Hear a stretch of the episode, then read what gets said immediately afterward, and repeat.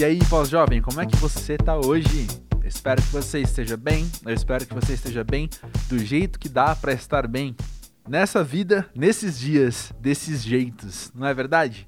Bom, fica aí as boas-vindas para você que já conhece o Pós-Jovem ou para quem está ouvindo aqui pela primeira vez. Deixa eu te contar que eu sou o André Felipe. Comecei esse espaço aqui de conversas para a gente ter mais contato com as pessoas e com os amadurecimentos, as reflexões, os aprendizados delas. Por quê? Numa primeira instância, porque eu acredito e tenho entendido cada vez melhor sobre como a gente se enxerga à medida que a gente conhece o outro. Ou seja, eu vou eu tenho contato com outras experiências, com outras perspectivas e eu contrasto com as minhas. Eu aprendo com as nossas semelhanças, eu aprendo com as nossas diferenças. E isso impacta a maneira com que eu vivo, que eu me enxergo, que eu enxergo o mundo à minha volta e que eu vivo nele também. O Pós-Jovem começou em 2019 como um retrato do que, ou melhor, como uma tentativa né, de fazer um retrato, de fazer um registro do que seria viver ali os, entre os 30 e os 40 anos isso logo foi jogado pela janela para virar um espaço em que a gente pode conversar sobre amadurecimento com pós-jovens de qualquer idade. Tenha 20, tenha 50, tenha 62, que é o caso do convidado de hoje. E agora eu estou aqui o quê? Com a incumbência de fazer uma apresentação de alguém que dispensa apresentações. Aí o clichê vindo à tona, não é? Mas é que, meu, Hélio de la Penha, ele marcou a minha geração ou as nossas gerações, quem é um pouco mais velho que eu, quem é um pouco mais novo que eu, também de igual forma, porque cara, eu lembro de detalhes do Caceta e Planeta, vendo ali à noite, tarde, eu lembro que eu nem sempre conseguia ver, mas eu tinha um carinho muito grande porque as minhas risadas eram muito intensas e eu vou confessar assim que eu lembro até hoje Pô, gente, estamos falando de TV aberta nos anos 90, sabe? Não era uma coisa que reprisava todo sábado e eu via de novo. Ou seja, era uma coisa que eu via ali e passou. Né? Literalmente passava na TV, passava pela TV. E depois você, se você perdeu, você não via mais. E se você viu, você aproveitou ali e não ia ter de novo. E eu lembro de detalhes, eu lembro de piadas inteiras, eu lembro de quadros inteiros. Olha o quanto era marcante né, o que o Hélio e o pessoal do Caceta fazia. E impactou fortemente a maneira com que a gente pensa e faz humor. E eu digo isso como alguém que é muito fã de comédia e que passa muito tempo, muito tempo da semana, né, muito do meu tempo livre dedicado a conhecer mais sobre comédia, sobre humor. Mas bom, o Hélio chega aqui no Pós-Jovem para falar sobre seus aprendizados, sobre seu amadurecimento, sobre as suas reflexões também à luz do lançamento do seu filme Correndo Atrás, que está disponível aí para ser visto em streaming. O filme que é baseado no livro Vai na Bola Glanderson, que o Hélio lançou em 2006.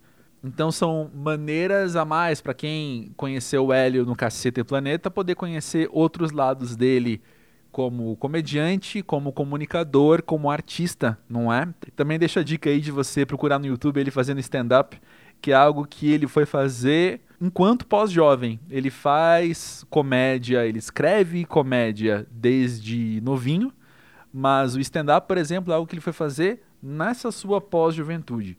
Antes de começar o papo com o Hélio, eu quero te convidar a seguir o pós-jovem nas redes sociais, tanto Twitter quanto Instagram. Estamos lá batendo um papo durante a semana, enquanto os episódios não saem às terças-feiras.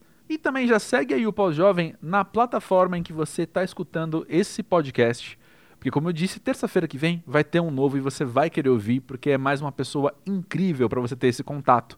Sabe que uma coisa que eu tenho aprendido muito também fazendo esses podcasts e ouvindo podcasts, né? É o quanto esse contato que a gente tem com as pessoas, falando, meu, das perspectivas delas, das vivências delas, né? Essa, essa situação impacta muito como a gente recebe as obras delas, né? Então, tem essas pessoas, sei lá, um músico, um ator, um escritor e, e, você ouvir aquela pessoa falando sobre o assunto que for, muda a maneira com que você percebe depois um filme, um livro, uma peça de teatro, um disco, o que é que essa pessoa tenha lançado, não é? E é o caso de alguns episódios que a gente já teve aqui no Pós-Jovem, ou para não dizer todos, né? Eu quero dar dica de três deles. Caso você, repito, tenha chegado aqui pela primeira vez e se sinta bem-vindo e sinta vontade de voltar aqui para esse espaço de conversas, eu quero dar dica para você ouvir o Pós-Jovem número 57 com Rafael Cortez, comediante e músico que era do CQC. Também, se você, como eu, é fã de comédia, vai gostar de ouvir, além do episódio com o Hélio e além do papo com o Rafael, você ouvir a participação da Clarice Falcão aqui no Pós-Jovem. Clarice que muita gente conheceu no Porta dos Fundos, que eu amo demais, tenho um profundo respeito e admiração, inclusive, pelo trabalho desse pessoal. A Clarice passou aqui no Pós-Jovem no episódio 39. E voltando um pouquinho no tempo, eu queria trazer uma outra dica de episódio de alguém que não faz comédia, porém alguém que também marcou muito a geração de quem tem a minha idade e viveu ali os anos 80 e os anos 90, que é a Patrícia Marques, cantora que está em atividade, acabou de lançar um disco novo, inclusive. E ela marcou muito a minha infância no grupo Trem da Alegria. A Patrícia veio e contou várias coisas super interessantes sobre a pós-juventude no episódio 26 aqui do Pós-Jovem. Fica agora com um papo com o Hélio e já já eu volto.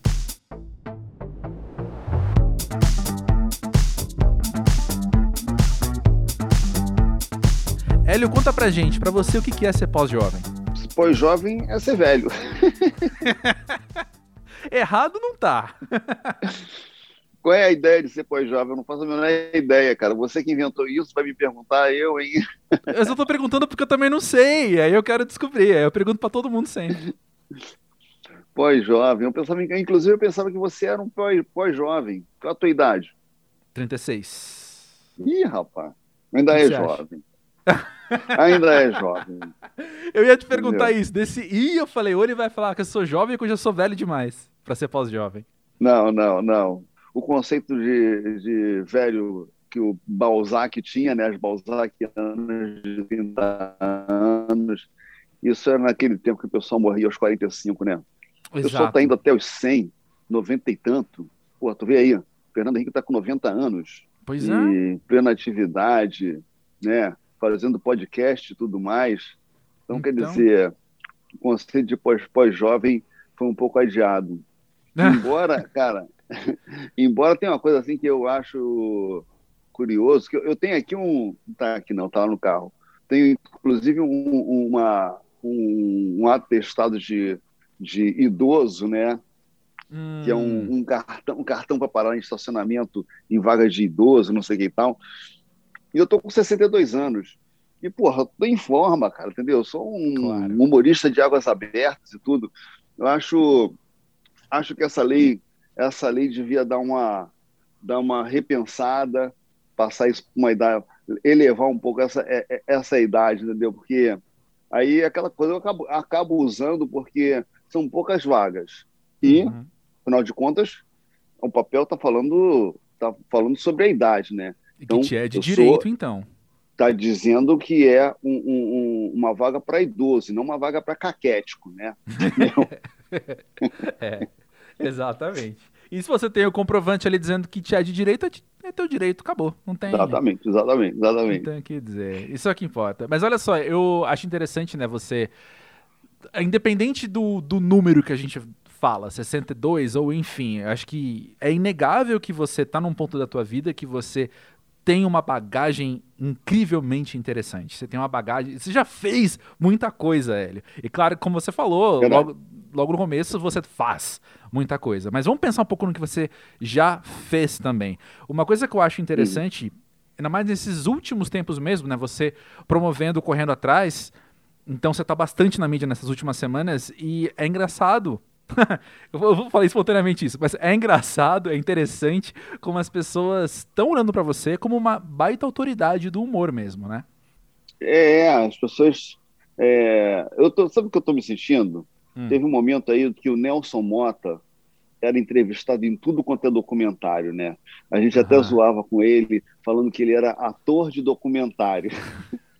Excelente. E aí, por conta do, do lançamento do Correndo Atrás, é, eu acabei aparecendo em vários, vários programas de entrevista, na televisão, internet, o, esses podcasts mais badalados aí me convidaram e eu, eu aceitei porque eu queria promover o filme, né?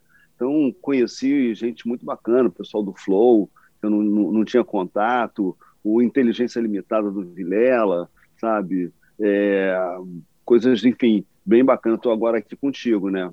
Ó, mesmo nível dos outros, adorei. Mas olha só, o, o, mais interessante, você estava hoje de manhã na CBN, por exemplo, né, falando sobre o limite do humor tal, com o Milton Jung, que é um cara que eu já entrevistei também, grande abraço, Milton Jung. Mas a questão é, eu acho muito legal você poder estar tá nesse lugar, porque eu, por exemplo, com 36, não tem como não almejar pensar que daqui um tempo eu quero ter essa bagagem para eu ser não sei qual é a palavra, especialista, autoridade no assunto, é, é um lugar que eu daqui vou classificar como um lugar legal de estar, sabe? É, na verdade, assim, acaba, acaba virando uma, uma referência, né? Referência. Porque a galera, assim, da minha, da minha geração acabou se afastando um pouco do que a, a garotada está fazendo hoje em dia. E uhum. aí, quer dizer, acaba se isolando, né? E eu procuro me manter em contato, sabe? E essa minha curiosidade até me levou aí a, a arriscar no mundo do stand-up, mais uhum. pela curiosidade, mais pelo querer aprender mais um, uma, uma arte nova, entendeu? E, e por fazer essa, esse intercâmbio com a garotada. E de tantas pessoas falarem comigo, eu comecei a, a realmente reconhecer que eu tenho uma experiência acumulada e essa experiência pode ser passada adiante, né? Entendeu? Tanto em forma de opinião quanto em forma de, de técnica de trabalho e tudo mais, né? Uhum. Pois é, sabe que tem uma coisa que bateu muito forte em mim. Primeiro que assim, deixa eu me assumir para você, quem ouve o pós-jovem há um tempo já, já me ouviu assumir isso algumas vezes, mas eu sou bem nerdzinho de comédia, assim, eu sou bem um cara que, que lê a respeito, que ouve podcasts a respeito e tal. E aí tem uma, um podcast de uma comediante que estava ouvindo uma vez, ela tem 39, e aí ela tava falando que. Ela, então ela trabalha com comédia, sei lá, uns 20 anos, né? E aí ela falando que ela às vezes para e tem que reajustar na cabeça dela, assim, de que, cara, ela tá num novo momento do humor, para além do que eu li nas entrelinhas que você disse, que é um novo momento de ideologias, de do que, que a gente, do que, que a gente acha engraçado de fato, do que vale a pena fazer piada e tal, concordo, mas também tem outro lugar que ela fala que ela precisa parar e ajustar e falar assim, cara, eu tô aqui me dedicando, fazendo meu stand-up, fazendo, lançando, escrevendo livro, o que quer que seja, e aí tem alguém que vai colocar um meme na internet que eu vou achar mais engraçado do que eu faço. Hum. Sabe? Sim, sim. Então, de fato, sim. assim, o, o, humor não para de, de, se desenvolver também, assim como qualquer outra forma de arte ou de comunicação, né? É, eu, eu inclusive eu não sei quem, a quem você está se referindo, mas assim, acho meio pretencioso você ter a ilusão de que vai fazer algo e ninguém vai te superar, né? Acho, acho que a coisa mais natural do mundo, mesmo quando você está em plena atividade, tem sempre alguém, você tem sempre alguém que, que você olha para frente, olha para cima, né? Sabe? Eu venho de uma época que, por que os meus, as minhas referências eram muito elevadas, né? Você tem assim no, no campo do humor, no campo do humor escrito, você tem pessoas como Milor Fernandes no, né? No campo do humor audiovisual tem gente como Chico Anísio, é, Mussum, enfim, porra, isso, isso só, falando, só falando de Brasil, né? A gente uhum. for mais para trás ali. Aliás, outro dia, há um tempo atrás, eu não sei nem por que razão, teve uma. uma era um, um festival da New Yorker, a revista americana, uhum. e ela juntou Woody Allen e o Steve Martin para conversar, né? E eu estava acompanhando assim, e aí, primeiro que eu fiquei, eu fiquei, o Allen? Não, era, não, não era o Allen. Era o Steve Martin, né, porque o Allen está totalmente recluso. eu até achei, eu até achei estranho quando você todas falou. Todas as polêmicas. É. Não, não. Não, porra, Seinfeld. Certo, Seinfeld. certo, certo, certo. Exatamente. E o que, eu, o que me impressionou, as cabeças brancas. Né? Uhum. Cabecinhas brancas. E porque assim, a gente, a gente aqui consome é, a arte dessa, dessa galera e, e assim a gente consome com um certo delay, né? Você, uhum. mesmo hoje, você assiste a série do Seinfeld mais, E aí você parece você congela as pessoas numa determinada idade e de repente você percebe que o tempo está passando para todo mundo, não é só para gente não, é, entendeu? É. Sabe? E aí de repente você fala, pô, o Steve Martin, olha só como o cara tá um, um, um velhinho, olha o, o Seinfeld como já está numa idade, já tem mais de bem mais de 60 anos, né? Que eu tenho, eu acho que ele está com 67 anos, se eu não me engano. Acho que sim. Enfim, a gente se surpreende, né, ao ver isso. Mas, enfim, e aí você, é, eu acho interessante, eu sempre tive essa coisa de conversar com pessoas mais velhas, uhum. de tentar, sabe, aquela coisa de seu pai, seu pai está conversando com os amigos ali, eu era aquele, a, a, aquela criança curiosa de ficar do lado, de querer ouvir e tudo mais, entendeu? E recentemente vi assim, conversando com o Zeca Pagodinho, eu vi que ele também tinha essa coisa com os, os sambistas das antigas e tal, sabe? Uhum. Uma, uma, reverência, um respeito e beber na fonte, né? Eu acho muito uhum. importante isso, você entender. Agora, da, da mesma forma que, que eu presto atenção na, na, na, na obra, no trabalho, na vida daqueles que vieram antes de mim, eu também procuro estar atento ao que está rolando é, mais para frente. O que acontece hoje em dia é que você tem um volume muito grande de, de produção, entendeu? Então, a rede social, ela tirou, digamos assim, as curadorias, né? Digamos, um, um canal de televisão, você é um programa depois do outro. Então, quer dizer, os caras têm que fazer uma seleção para botar a coisa no ar. Na internet tem tudo, é tudo simultâneo. Então, você tem um volume enorme, você tem coisa de alta qualidade, você tem coisa de baixa qualidade, e tudo chegando para você da mesma forma. Uhum. Né? Então, é, às, vezes, às vezes fica difícil, fica difícil de acompanhar. Inclusive, é, eu invejo pessoas como você, é, como o Havok, pessoas que é, é, é, estudam o humor e prestam atenção no, no que está acontecendo, sabe? Acho bem bacana. Eu gostaria muito de ter essa, essa disciplina e também esse tempo livre que vocês têm, né? Porra, um tempo do caralho. Desocupado. Não, olha só, sabe o segredo é simples. O segredo chama obsessão. Entendeu? O segredo é você ser uma pessoa obsessiva que você não tem interesses, você tem vícios praticamente, entendeu? Então, quando você olha comédia, você se interessa por isso e acabou. Se você me falar alguma coisa aqui agora que vai me interessar, acabou nas próximas três semanas. Meu tempo livre inteiro vai ser para ficar lendo sobre isso. Eu sou bastante obsessivo, desde criança, assim, também. Ah, entendi, entendi. E bem, bem o que o pessoal pensando nos adultos conversando, como você falou. Mas conta uma coisa, como é que você, em primeira pessoa mesmo, né? Quando você olha para tua história, quando você olha para o teu humor, para tua obra, como é que você percebe o passar do tempo enquanto essas adaptações ou essas maturidades nesse sentido mesmo que a gente está falando, né? De se desenvolver. Cara, o negócio é o seguinte, é aquela coisa, você você não tem, certamente você não tem filho, né? Então, tem, eu tenho três filhos. Então, eu percebo que é, você, quando você está acompanhando o dia a dia, você não nota a mudança, que ela é, ela é muito gradual. E você vai se acostumando com aquela situação. Então, daí a pouco, quando você vê, uhum. você já está num outro estágio e não percebeu que estava num outro estágio, entendeu? Uhum. É, só, só quando você está lá na frente, você para para olhar, aí que você vê é, as mudanças, né? Então, assim, porra, o caso do Cacete Planeta começou em 1992, né? E quando ele começou em 1992, as pessoas começaram a, a, a ter conhecimento da nossa cara e tudo mais. A gente já tá, a gente estava na televisão desde 1988, né? E a gente já estava fazendo, escrevendo humor desde 1978, entendeu? Então, para quando as pessoas imaginam que a gente nasceu ali, tem uma história pregressa muito grande já. Nossa, sabe? Sim, sim. Entendeu?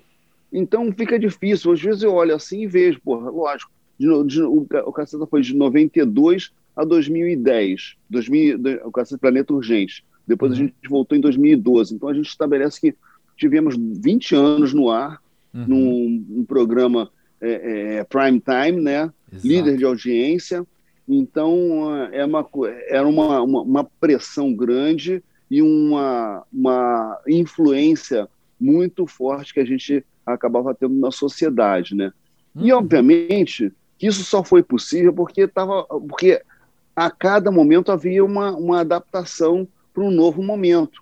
Cada momento, entendeu? Então, assim, a gente, o, o programa de 92, o primeiro programa de 92 é certamente muito diferente do último programa é, é, de 2012. Com certeza. Entendeu? Uhum. E, e é, é, essa mudança ela foi sendo gradual, foi acompanhando a, a forma como a sociedade é, encarava o humor e encarava os costumes e os, os políticos, né?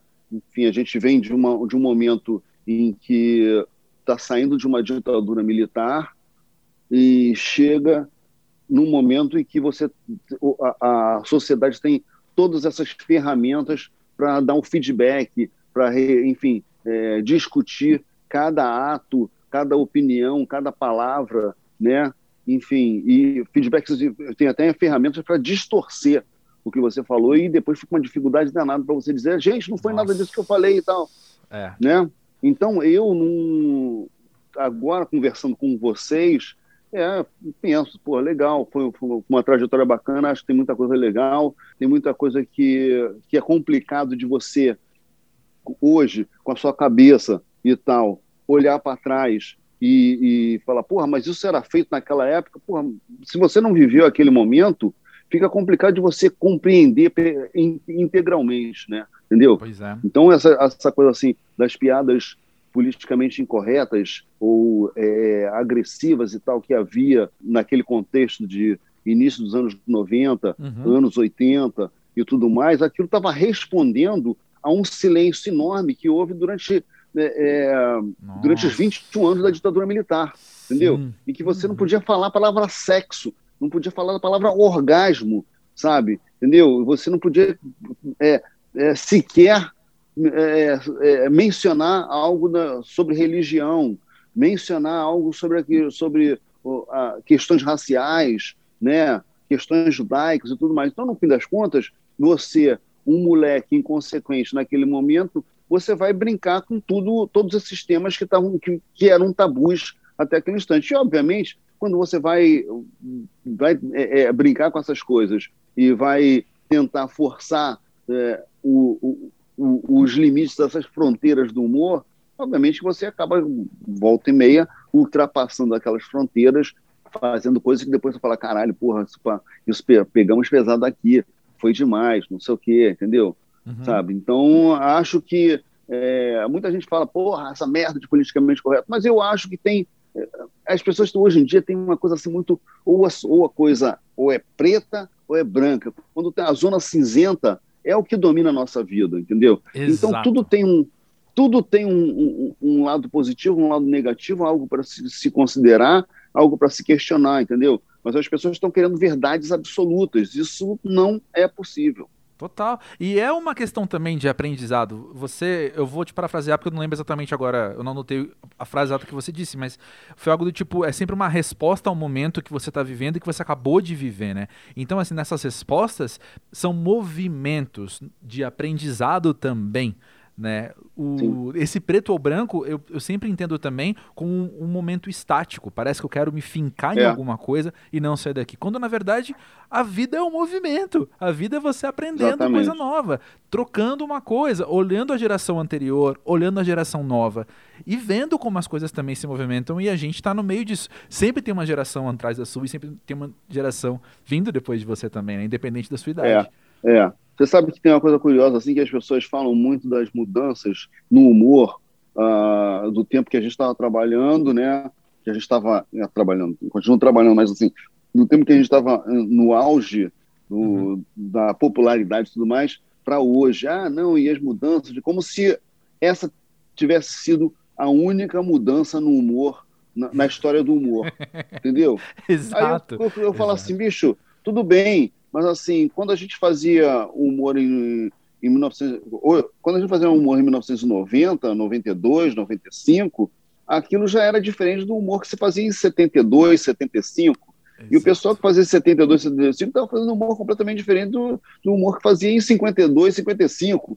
Entendeu? Você sempre, sempre tem algo atrás que está sendo superado por algo que está sendo feito naquele outro instante. Sabe? Hum. Não é mas o, os millennials, eles acham que o mundo começou no ano 2000. Fazer o quê? Exato. A gente é muito. Eu, eu, penso, a gente, enquanto ser humano, a gente é muito míope, né? E, de fato, eu acho que o jovem é mais míope ainda. Eu não tô falando necessariamente o jovem de hoje, dessa geração. Não necessariamente isso. Eu acho que eu não tenho visão suficiente. Eu sou míope e não consigo também fazer essa, essa divisão muito bem. Mas eu sei que a gente, o, o, o Henrique, o psicólogo que veio aqui do pós-jovem uma vez, ele falou uma coisa que ficou muito na minha cabeça, que a palavra homem, não lembro em qual língua, assim, vem de uma raiz que o homem é aquele que se esquece. O, o ser humano é quem é se esquece. Então, eu acho que a gente precisa estar tá sempre de olhos muito muito abertos mesmo, aprendendo, porque a gente logo perde, perde alguma coisa. Perde aquela. Fica só com uma impressão de que sempre foi assim, de que a vida normal é de tal jeito, de que deve é. ser assim. Quando na verdade as coisas estão em movimento sempre, né? Sempre estiveram. Sempre estiveram. É. É exatamente isso. As coisas estão em movimento, você não, não tem essa impressão do passado, mas também tem uma coisa, agora falando assim, por isso que eu falo assim, as coisas têm um, um, uma usar uma palavra, uma palavra antiga, tem uma dialética que, é, cara, é, vem cá, você tem, é, é, é mesmo a física, ela, ela mostra isso você tem, você, você tem um fluxo de água, a água está descendo a torneira e tem alguns átomos que estão subindo, entendeu? É, é, um, uhum. uma, é um resultado de uma, uma turbulência enorme. Então, assim, eu acho que é interessante também essa arrogância do jovem leva ele a romper com certos padrões também, sabe? Porque, assim, se ele ficasse apenas tentando é, reverenciar e reproduzir o que veio do passado, nunca ia haver uma quebra de, de estrutura, uma quebra de uhum. padrão, entendeu? Uhum. Para que surgisse uma novidade. Não é à toa que as grandes descobertas foram feitas por cientistas jovens, entendeu? Porque uhum. você, é, você é mais audacioso, entendeu? Você, é, é, a sua ignorância te leva a uma ousadia também, entendeu? Então, Sim sabe? Eu vejo assim, porra, por toda, toda é, reverência e reconhecimento do talento do Chico Anísio que a gente tinha, uhum. a gente tinha um, um, um, frescor e uma irresponsabilidade também de falar assim, porra, não, não quero fazer nada igual a esse cara, não, quero, vamos fazer uma coisa completamente diferente, entendeu?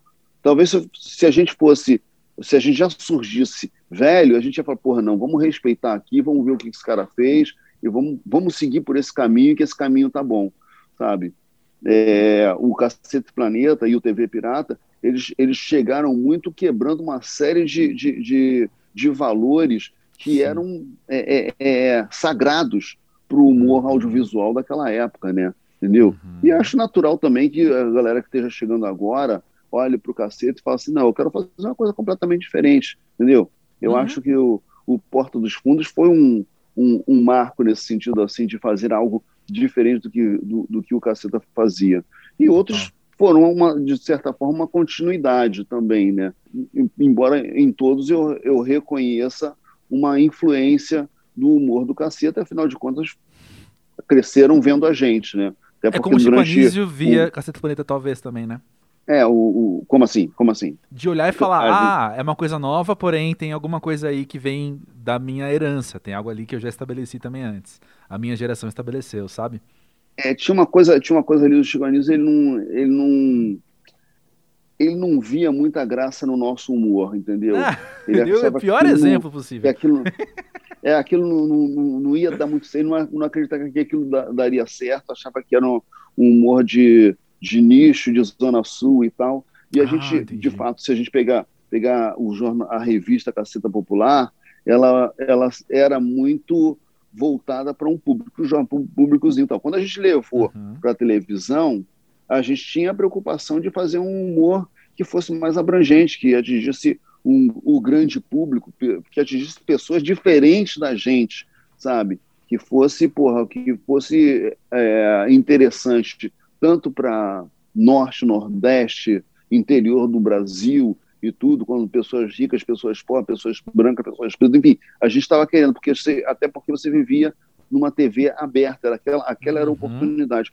Hoje você vive uma outra situação. Hoje você vive uma coisa muito nichada, entendeu? E as pessoas percebem que é possível sobreviver dentro do seu casulo, sabe?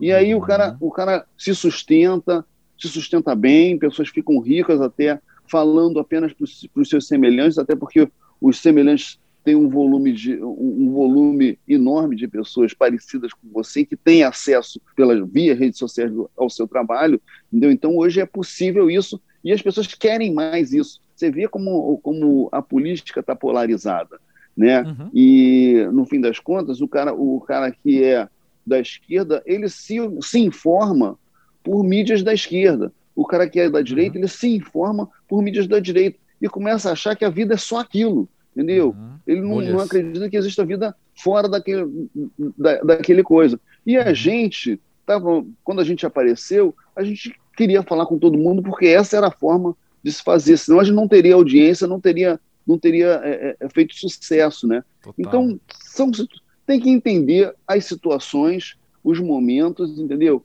E, por consequência, a obra que vai ser feita de acordo com aquela, com, a, com aquela conjuntura. Sim. E Hélio, me corrija se eu estiver errado. Mas assim, olhando aqui de fora, eu penso que nesse lugar que você falou, de estar tá na TV aberta com a intenção de se comunicar com o maior número possível de pessoas, e a Rede Globo, ainda mais ali naquela época, era o lugar para se estar se você queria no Brasil conversar com muita gente. Isso te dá a oportunidade de estar até fisicamente mesmo, de viajar e de conhecer muito o Brasil. E olha só quanto o Brasil mudou nesses 20 anos que você falou sabe? Ou, ou se você pegar, então, desde ali de 88, quando vocês começaram. Desculpa, 78, quando vocês começaram.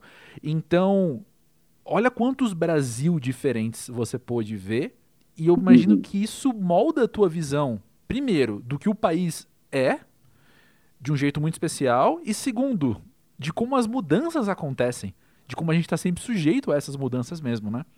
É verdade, você é, passa por várias situações, porque assim, você tem é, questões, que, condições sociais bem di diferentes, e você tem também, assim, a conjuntura vai mudando a cabeça das pessoas. Porra, imagina você, durante um período que você fala, não, não se podia falar merda em uhum. nenhuma mídia, e de repente você hoje tem um presidente falando que ah, eu tô cagando para CPI. Cara, é um negócio assim, porra, são momentos completamente diferentes, né? Entendeu? Uhum. E, obviamente, que o, o, humor, ele vai refletir a sua época, né?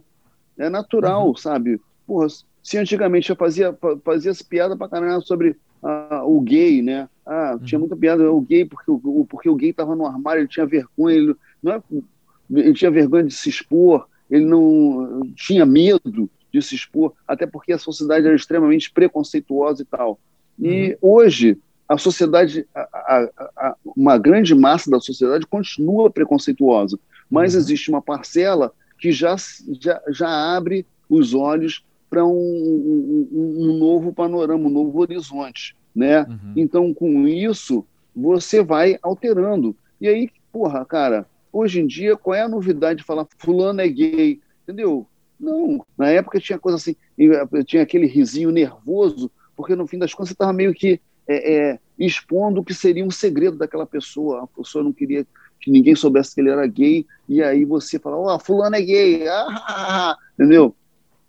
O cara era, por, por ser uma figura diferente, uma exceção na sociedade. Hoje, as pessoas é, é, é, assumem suas personalidades, obviamente, em alguns, alguns ambientes, eles são mais, mais é, amigáveis e outros são menos, entendeu? enfim, tem gente que está tão à vontade num determinado ambiente que esquece como o país é conservador, né? Uhum. E o país é muito conservador, né? Ainda hoje, apesar de você ter oportunidade de, de discutir, de se colocar de uma forma mais é, é, moderna, mais ah, é, é, up to date, né? Uhum. É muito louco você estar tá falando isso. Eu fico pensando nossa, a minha cabeça vai para um lugar assim de pensar. assim, como é que a pessoa se coloca num lugar de estar tá tão à vontade com perpetuar uma violência, por exemplo. É. Sabe? E é. dá risada disso, porque é, não, há uma situação violenta aqui, sabe? A pessoa não pode não pode ser ela ou ela precisa se se, se, se maquiar para ser mais parecida com os outros. Eu tô falando agora em qualquer tipo de esfera das muitas exceções que compõem a sociedade, como você falou. Então, uhum. é muito louco quem não se considera exceção porque está numa, em várias intersecções, aquele diagrama que, que várias coisas cooperam para você ter mais gente parecida com você do que, do que diferente de você, talvez. Se sentir à vontade para estar tá no lugar de violência, né? Eu, eu acho isso muito louco quando a gente dá essas palavras mais verdadeiras, sabe? Mais sinceras, assim. É, você ri de alguém por algo que aquela pessoa não tem o menor controle, porque é quem ela é, independente, estou falando uhum. de gênero, etnia, sexualidade, ou o que quer que seja, ou o lugar, de, o lugar onde ela nasceu, sei lá, né? Como é que uhum. você se sente empoderado para para ser violento com o teu riso, né? É, eu acho assim, eu acho que tem uma, uma coisa nesses casos que a pessoa não percebe o seu lugar de privilégio. Essa é, é que é a questão, entendeu? Sabe? O cara é, é um branco, heterossexual e tudo, enfim, o cara não percebe que ele está numa situação que a sociedade reconhece ele como o padrão, uhum. sabe?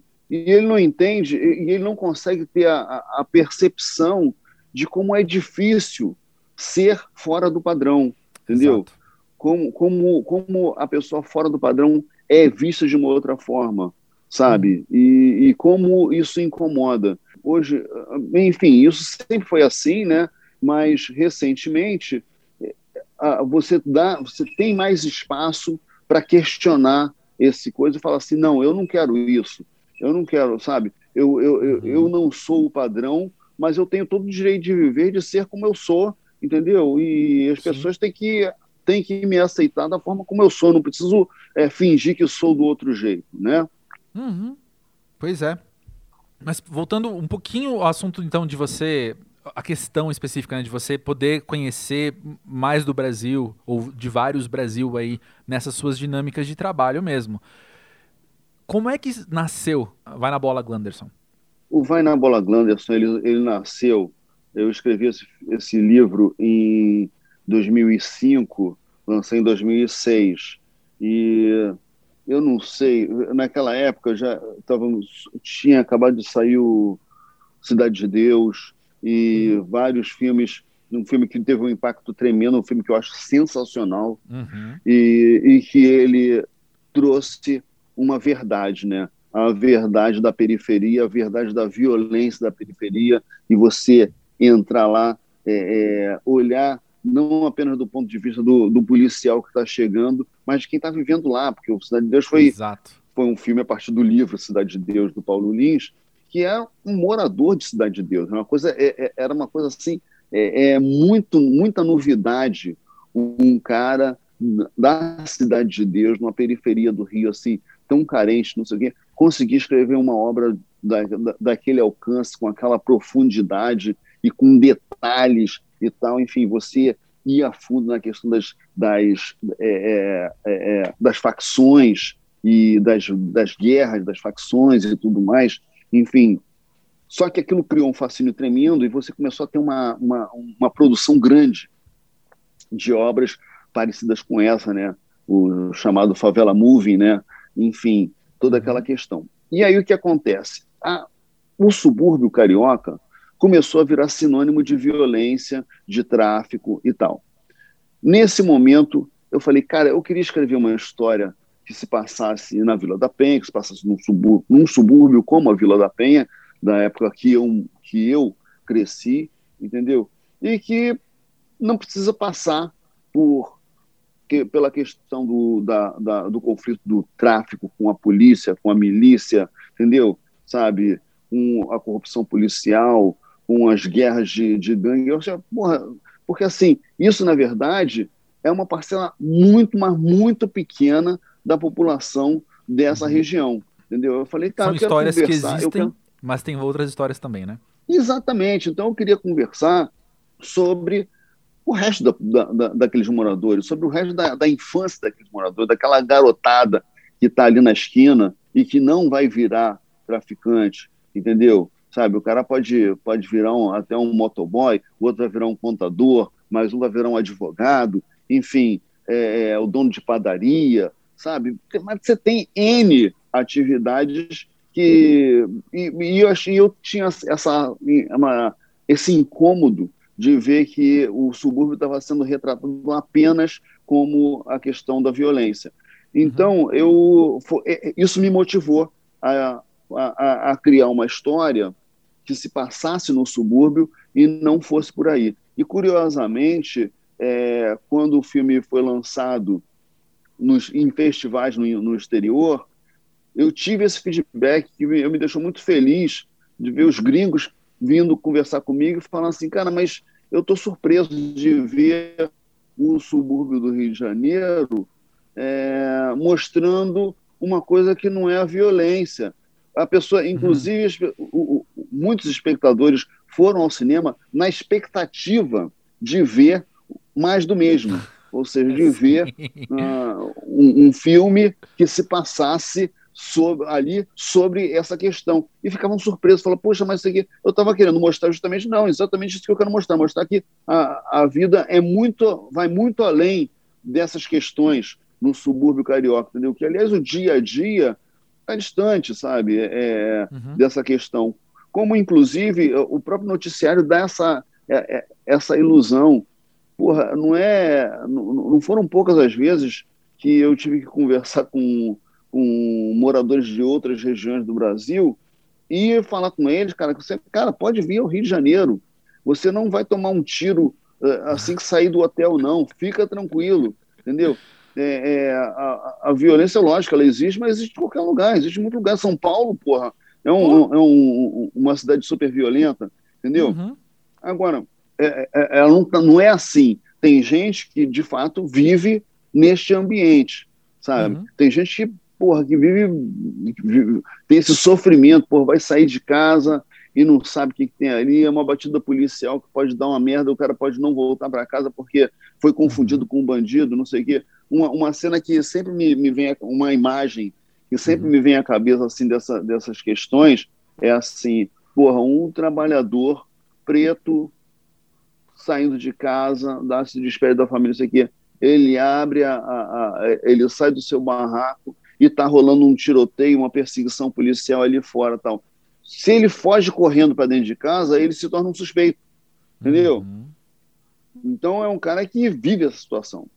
Mas tem outras regiões em que isso não é assim, que isso aí não é assim o tempo todo, sabe? Então eu uhum. queria falar disso, falar de alegria, falar de, de da, da malandragem num bom sentido, falar do porra, dos sonhos, né? O sonho do garoto que quer ser jogador de futebol, o outro cara que quer se dar bem na vida e não sabe exatamente como fazer, entendeu? Aí pensa, se eu for um empresário de jogador de futebol, ele não entende nada daquele assunto, mas de repente, mas, mas tem a impressão de que se ele for por ali, ele vai se dar bem, entendeu? Uhum. Então, é, é, é, é, isso que me motivou a escrever o, o, Vai na Bola do Anderson, que resultou no filme Correndo Atrás.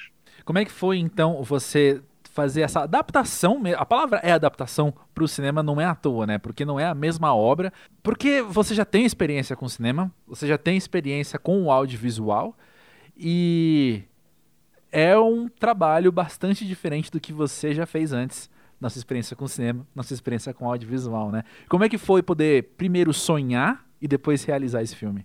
Olha, foi uma coisa muito bacana, porque ele já vinha do seguinte, até até o momento que eu comecei a escrever tanto o Vai na Bola Glandes quanto o livro anterior, que era o livro do papai e tal, a minha, o meu trabalho era sempre no coletivo do Cacete Planeta, né? Uhum.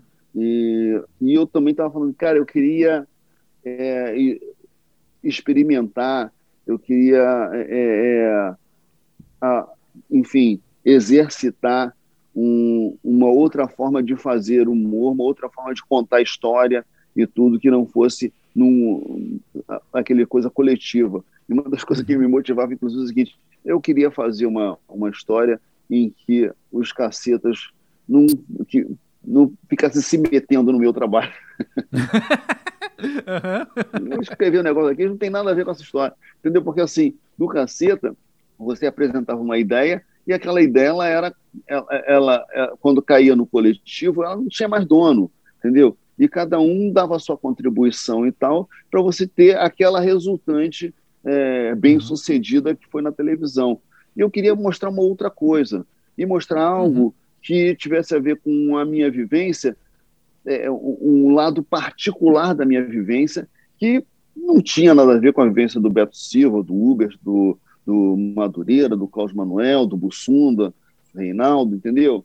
Eu queria fazer uma coisa que tivesse a ver com o que vinha de mim.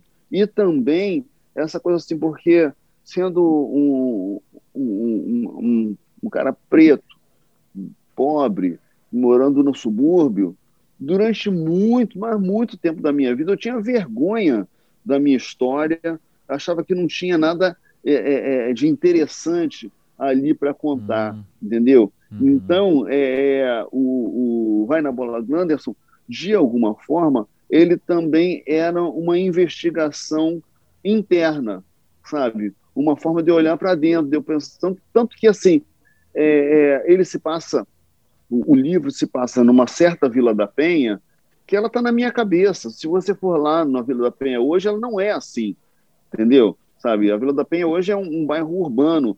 Eu vivi num bairro rural, sabe, com hum. campos, eh, terrenos baldios servindo de campo de futebol, é, jogar bola na, na, na, na rua, no paralelepípedo, enfim, soltando pipa. Sai o, o moleque com 12, 10 anos sai de casa de manhã cedo, a mãe não está preocupada se vai acontecer alguma coisa, vai tomar uma bala perdida. Isso não não é, é, é, não passava pela cabeça da gente. Eu me lembro assim que eu, uhum. a primeira vez que eu vi falar do, de um crime é, nas, nas cercanias da minha casa, cara, eu já estava com, sei lá, com meus 15 anos de idade, entendeu? E foi uma coisa ali no, no bairro, caraca, não sei o que, morreu alguém ali na esquina tal, entendeu? Mas o que, que foi isso?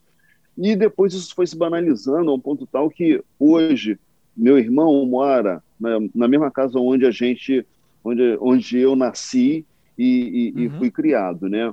Meus pais moraram lá até, até, o, até quando morreram e eles se foram em 2018. Meu pai foi em fevereiro minha mãe foi em outubro, mas enfim, até 2018. Mas a, a, a situação, a casa, o, a casa fisicamente é a mesma, mas obviamente que a situação era completamente outra de uma época uh, de uma época para outra assim você pô, eu, eu até encho o saco do às vezes dos meus filhos quando eu levo eles para lá e eles vêm assim toda aquela área, toda aquela área construída, que eu falava, cara, isso aqui era tudo um grande terreno baldio. A gente via o morro lá na casa do caralho, entendeu? É o lugar comum do era tudo mato aqui antes, né? É, exatamente, exatamente, sabe? É, é, era bem isso. Foi até engraçado uma vez que eu fui fazer um, um, um stand-up num barzinho na Vila da Penha, e que aí me bateu esse saudosismo e comecei a falar para a galera como é que era aquela rede. E era completamente diferente do que eu estava vivendo ali naquele instante. Sensacional, sensacional. E ó, Hélio, a gente começou o papo aqui falando do que você já fez e eu quero terminar o papo falando do que você ainda vai fazer. Porque como você disse, você faz, você trabalha, você está em atividade agora. E eu só agradeço por isso, inclusive. Mas então conta, o que, que você ainda não fez e você vai fazer? Olha, que, que eu não fiz que eu ainda vou fazer? É, eu tenho uma, uma pretensão assim de, de escrever uma série, pelo menos, pelo uhum. menos uma série assim é, mais autoral, entendeu? E tenho alguns projetos aí em andamento, sabe? Tem também ideias de livro que eu quero que eu quero escrever, quero arrumar um, um tempo para me dedicar e Hoje eu estou vendo que está sendo tá muito difícil você ficar e se concentrar num trabalho é, é, é, de, de escrever, porque essa coisa das mídias elas acabam tomando muito tempo, sabe? E uhum. as pessoas não percebem, mas assim, é, todo mundo pode me mandar um WhatsApp e fica esperando uma resposta. E se eu, algumas pessoas acham que, pô, sabe, você, você levou uma hora para responder, você está demorando, entendeu? É. Então, no fim das contas, é, a sua prioridade é atender os outros. Então, abrir brecha para você se dedicar a algo seu é uma coisa hoje em dia muito difícil, tem que ter uma disciplina muito forte. Mas então, quer dizer, eu tenho é, a, a, a intenção de fazer esse tipo de, de trabalho, entendeu? De ir mais fundo nessa questão, até autobiográfica, né? Mesmo que é, essa, auto, é, essa minha investigação autobiográfica ela seja apresentada de uma forma ficcional, mas é, continuar é, é, tirando esse véu de, de vergonha, de achar que aquilo não vale, entendeu? Porque hoje eu já vejo que tem valor, entendeu? Porque quando eu era garoto, eu imaginava assim, porra, se você for filho de um, de um embaixador, tiver sido neto de um, de um governador, tem seu, seu tataravô foi um, um, um príncipe ou, enfim, uma, uma figura, uma, uma, figura, um, grande fazendeiro, assim, e tal porra, esse cara tem uma história bacana para contar. Hoje não, você vê assim que todo mundo tem uma história para contar. Todo, to, qualquer história que você preste atenção, ela vai trazer coisas curiosas para apresentar para a sociedade, né? Uhum. Pô, com certeza. Pô, Hélio, muito obrigado por trazer sua história, trazer você aqui para o Pós-Jovem. Eu, eu, comecei também dizendo, nossa, as pessoas estão te tratando como se você fosse uma autoridade do humor, autoridade do humor. E porque é, caramba, sabe? Olha só, você é o cara que a tua produção e a tua cabeça apontam para isso, assim, para você, de fato, ser uma baita referência. E eu agradeço demais seu tempo e suas palavras. Obrigado, obrigado, André. Estou aqui à disposição, tá? Espero que as pessoas aí sigam minhas redes sociais, arroba Lapena, e também tem um projeto que está muito bacana, que é um projeto social, que é uma biblioteca comunitária que eu estou comandando aqui no Rio de Janeiro, chama-se Biblioteca Hélio de la Penha, justamente, me convidaram para batizar a biblioteca, e eu falei que eu não queria ser apenas o, o nome da biblioteca, queria apresentar um, um, uma proposta de trabalho e discutir com as pessoas e, e, e seguir. Então, arroba Biblioteca La Pena também é, tá, tem bastante coisa bacana lá para a galera ver sabe? E é isso, né? Um trabalho, alguns trabalhos individuais e que depois resultam em trabalhos coletivos que são é, é, é dinâmicas completamente diferentes.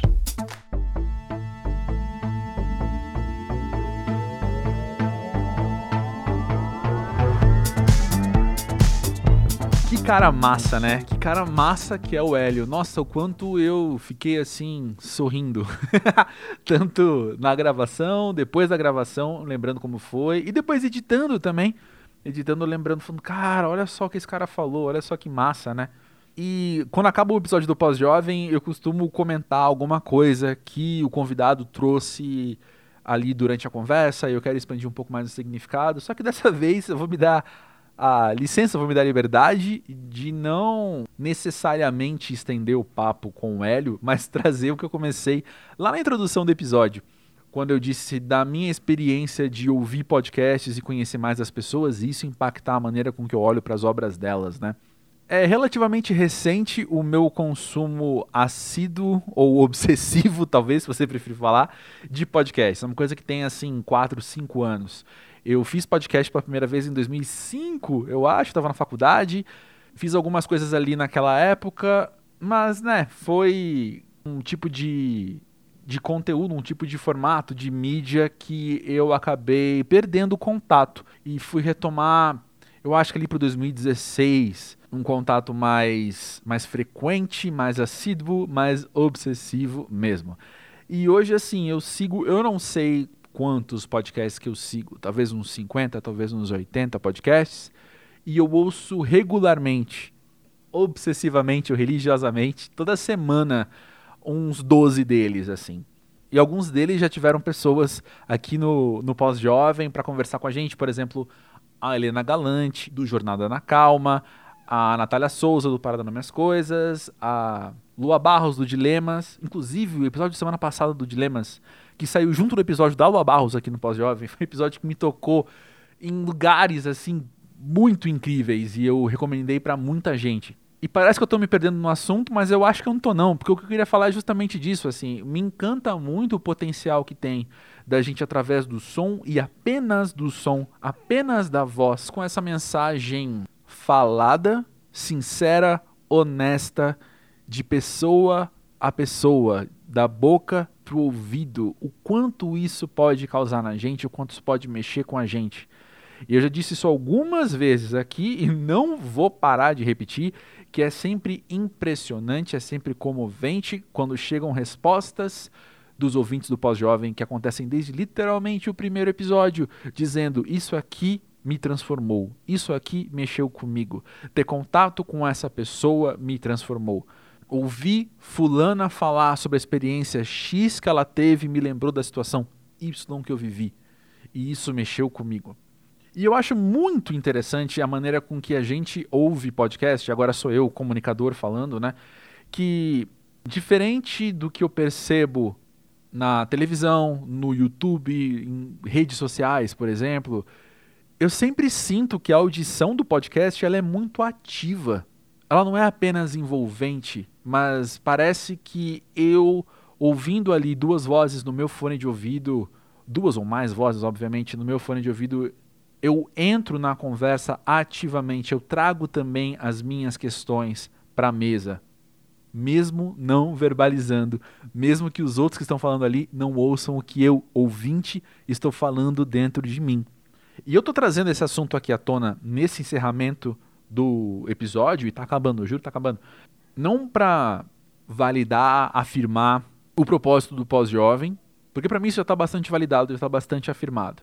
Mas para convidar você que chegou até aqui a esse ponto desse episódio a continuar ouvindo ativamente, seja o Pós-Jovem, sejam esses podcasts que eu citei de convidados aqui do Pós-Jovem ou qualquer que seja que te afeta no melhor sentido da palavra, né, que te traz afetos, que te traz movimentações internas, que te tiram do lugar onde você estava antes de dar o play.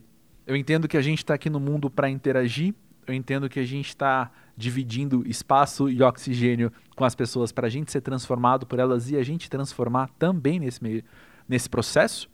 E é muito bonito, é muito massa, cara, pensar que a gente tem a tecnologia facilitando esses encontros, esses movimentos, essas transformações hoje em dia.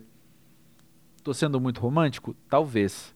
Mas eu falo aqui como alguém que é semanalmente transformado pelo que está ouvindo seja ouvindo de uma pessoa hollywoodiana que vive uma realidade tão diferente da minha, mas sente coisas tão parecidas às vezes, quando o assunto é X ou Y, seja quando eu estou ouvindo um podcast dedicado a pessoas que têm questões neurológicas que eu também tenho e eu vejo a minha história ser repetida por elas, mesmo em outro lugar do mundo.